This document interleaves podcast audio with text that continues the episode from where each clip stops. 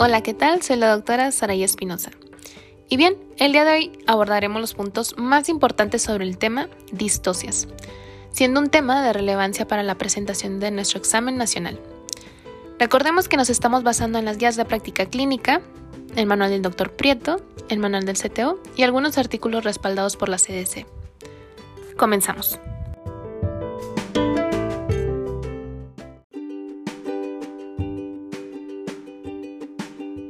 Distocias. Los términos de distocia y trabajo de parto disfuncional se usan indistintamente para referirse a un trabajo que no progresa normalmente. Las distocias complican entre el 8 al 11% del trabajo de parto con presentación cefálica en el primer y segundo estadios.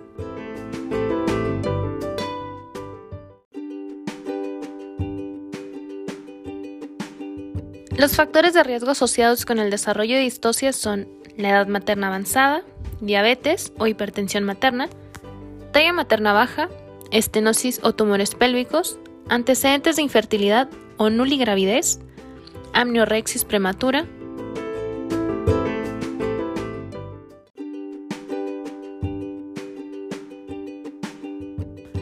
oligohidramnios, corioamnoitis, estación elevada al final de la dilatación y borramiento completo, malposición fetal, muerte perinatal previa, infantes macrosómicos y uso de anestesia regional. La ansiedad del médico o la paciente debido a complicaciones de un embarazo anterior o el actual puede resultar en la clasificación prematura de fracaso en el progreso. Pueden clasificarse en las siguientes categorías. Anormalidades en el motor del parto. Esto significa unas fuerzas expulsivas uterinas inefectivas. Anormalidades relacionadas con el feto que son anormalidades en la posición o presentación, defectos anatómicos fetales y finalmente anormalidades del canal de parto, como contracturas de la pelvis ósea materna. El abordaje diagnóstico debe iniciar con la identificación de los factores de riesgo durante el control prenatal, además de historia clínica y exploración física completas. La evaluación ultrasonográfica frecuentemente se usa para evaluar el peso fetal estimado, el índice del líquido apniótico perfil biofísico, anomalías uterinas o tumores pélvicos y la posición del feto, así como la de la placenta. Definiciones referentes a las distocias. Distocia lo tenemos como un trabajo de parto y nacimiento difíciles. Fase latente prolongada. En el caso de una paciente nulípara, mayor a 20 horas, y en el caso de una paciente multípara, mayor a 14 horas. Trastorno en la tasa de dilatación esto en presencia de contracciones adecuadas. En el caso de una paciente primípara, menor a 1.2 centímetros por hora, y en el caso de una paciente multípara, menor a 1.5 centímetros por hora.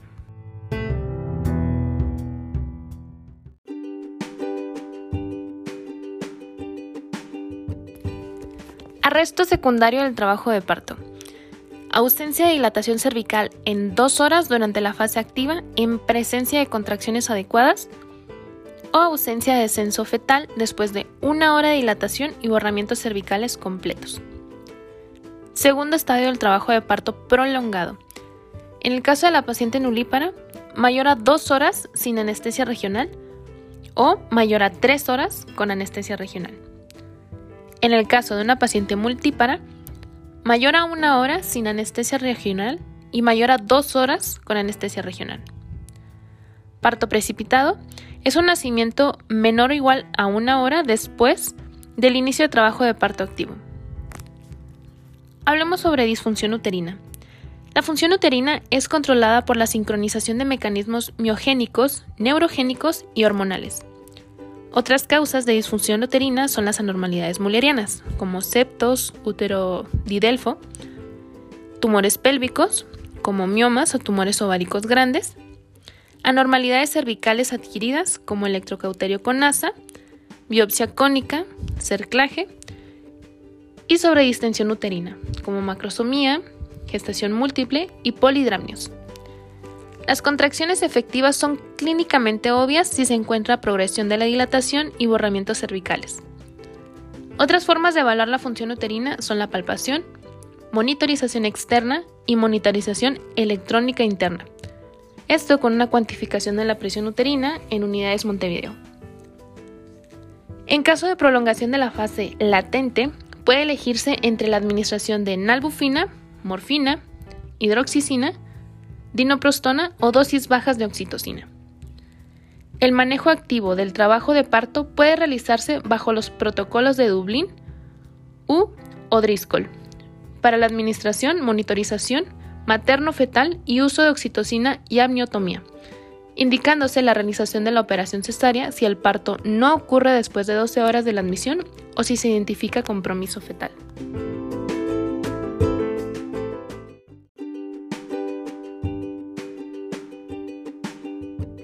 Malpresentación fetal. La presentación transversa tiene una incidencia de 0.3% y suele producirse en pacientes con relajación excesiva de la pared abdominal, fetos de pretérmino, placenta previa, anormalidades uterinas, polidrapnios, estenosis pélvica y embarazos múltiples. Las manifestaciones incluyen el predominio del diámetro transverso del útero con una altura fúndica inferior a la esperada para la menorrea hallazgo del peloteo de la cabeza y las nalgas en las fosas ilíacas e identificación de la parrilla costal al tacto vaginal. El diagnóstico se confirma por ultrasonido. La situación transversa con un feto viable es una indicación absoluta para la realización de la operación cesárea. Antes del inicio del trabajo de parto puede intentarse la versión externa en casos muy seleccionados y bajo monitorización estrecha la frecuencia cardíaca fetal. La versión interna solo está indicada en la extracción del segundo gemelo. La presentación pélvica o de nalga se encuentra en 3 al 4% de los nacimientos y su aparición es favorecida por la prematuridad,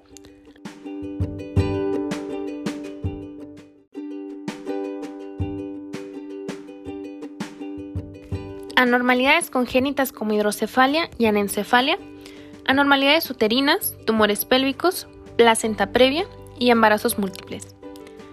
El diagnóstico puede obtenerse con las maniobras de Leopold, tacto vaginal y ultrasonido. La morbimortalidad neonatal es considerablemente mayor que en los nacimientos con presentación de vértice, por lo que la operación cesárea está indicada en casi todos los casos de presentación pélvica con feto vivo, sin anomalías importantes y con posibilidades altas de sobrevivir. La versión externa puede realizarse en casos muy seleccionados, la extracción pélvica debe realizarse cuando la paciente se presenta con un trabajo de parto muy avanzado y sin indicaciones para la realización de la cesárea. La presentación de cara tiene una incidencia de 0.06 a 0.3% y aparece con mayor frecuencia cuando la pelvis es de tamaño reducido o el feto es muy grande.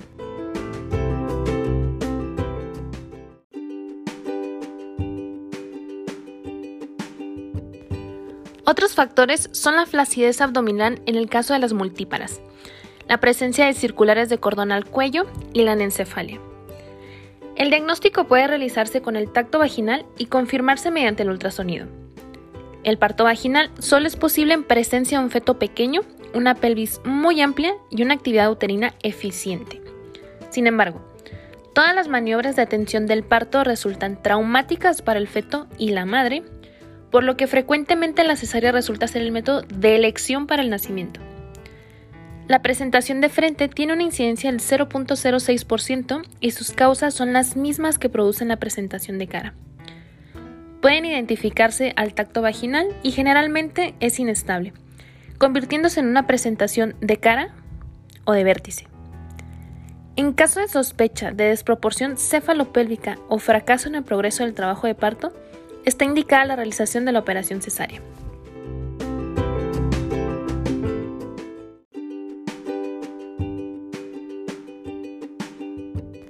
Malposición fetal. En este grupo de distocias se encuentran las posiciones occipito posterior, occipito transversa y el enciclitismo.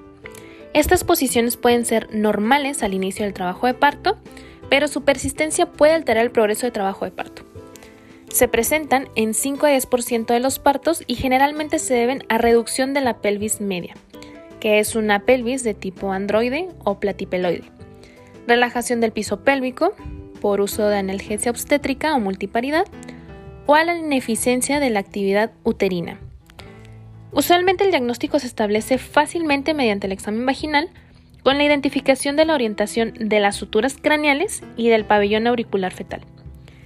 El nacimiento puede atenderse mediante la rotación manual o la posición occipito anterior, rotación y extracción con forceps medios o en caso de que fracasen estas medidas con la operación cesárea.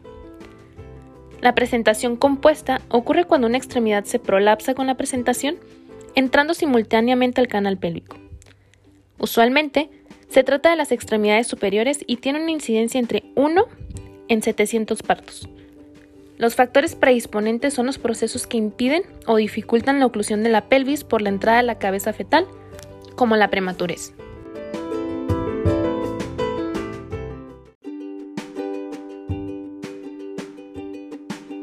El diagnóstico se realiza generalmente con el examen vaginal, aunque puede tratarse de un hallazgo sonográfico antes del inicio del trabajo de parto. Dado que usualmente no interfiere con el desarrollo del trabajo de parto, el manejo es expectante. Excepcionalmente se requiere la operación cesárea.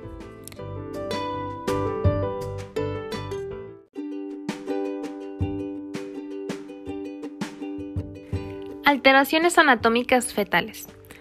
La macrosomía fetal, que es un peso mayor a 4.500 gramos según el Colegio Americano de Ginecología y Obstetricia, y mayor a 4.000 gramos acorde a nuestra guía de práctica clínica nacional, tiene una incidencia de 5.1% y los factores predisponentes incluyen padres de talla alta, multiparidad, diabetes u obesidad materna, embarazo prolongado, nacimiento previo de productos macrosómicos y ganancia ponderal importante durante la gestación. El diagnóstico puede realizarse durante el control prenatal al identificar una altura uterina mayor que la esperada para la edad gestacional y confirmarse mediante el estudio ultrasonográfico.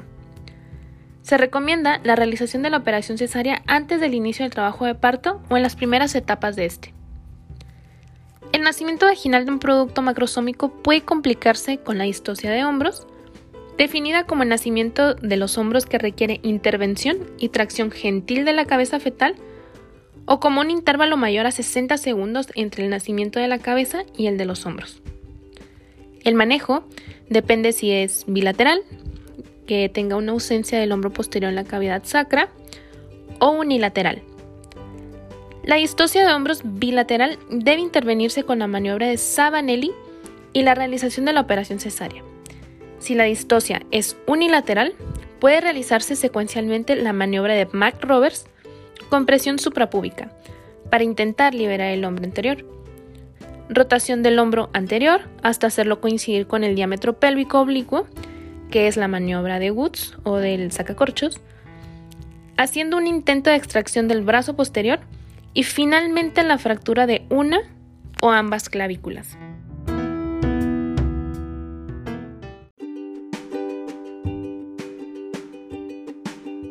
Las complicaciones de la distosia de hombros incluyen las parálisis de Erb y Klumk, fractura clavicular o humeral, hipoxia, daño cerebral y muerte. Otras complicaciones asociadas con la macrosomía son las prolongaciones del trabajo de parto, traumatismo genital, hemorragia posparto e infección puerperal. La hidrocefalia es una de las malformaciones fetales más frecuentes. El diagnóstico clínico es difícil, por lo que se requiere su identificación ultrasonográfica.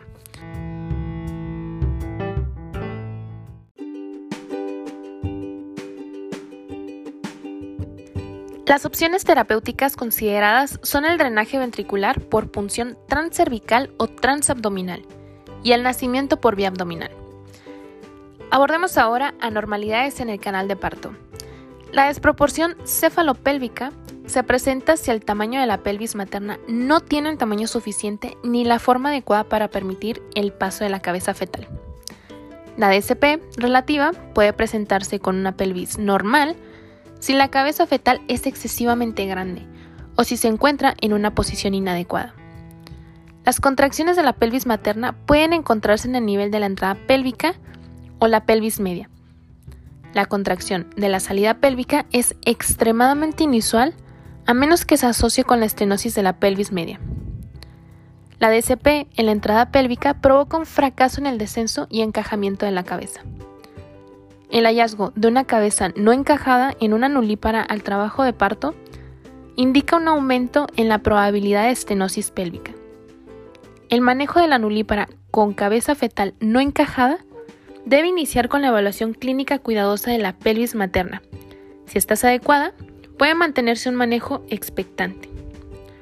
Si las contracciones uterinas son inefectivas, puede iniciarse la estimulación con oxitóxicos.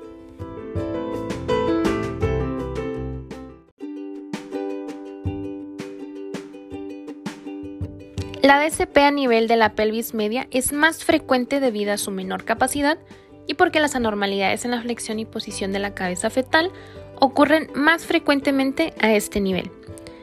La distosia de origen óseo usualmente se manifiesta por una detención del descenso en la estación 1 o 2, ambas en la posición positiva. Esto provoca que la cabeza no se aplique contra el cervix y se pierda parte de la fuerza necesaria para la dilatación vertical. De esta forma, la DCP puede asociarse con una disminución en la velocidad de dilatación antes de que el arresto del descenso sea aparente. La identificación de estenosis o deformidad pélvica en cualquier nivel es una contraindicación para la inducción de trabajo de parto, por lo que la operación cesárea es el método de elección para el nacimiento del producto.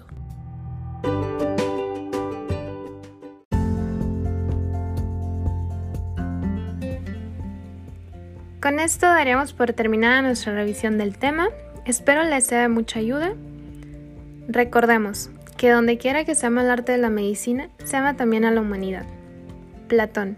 Nos vemos en el siguiente episodio.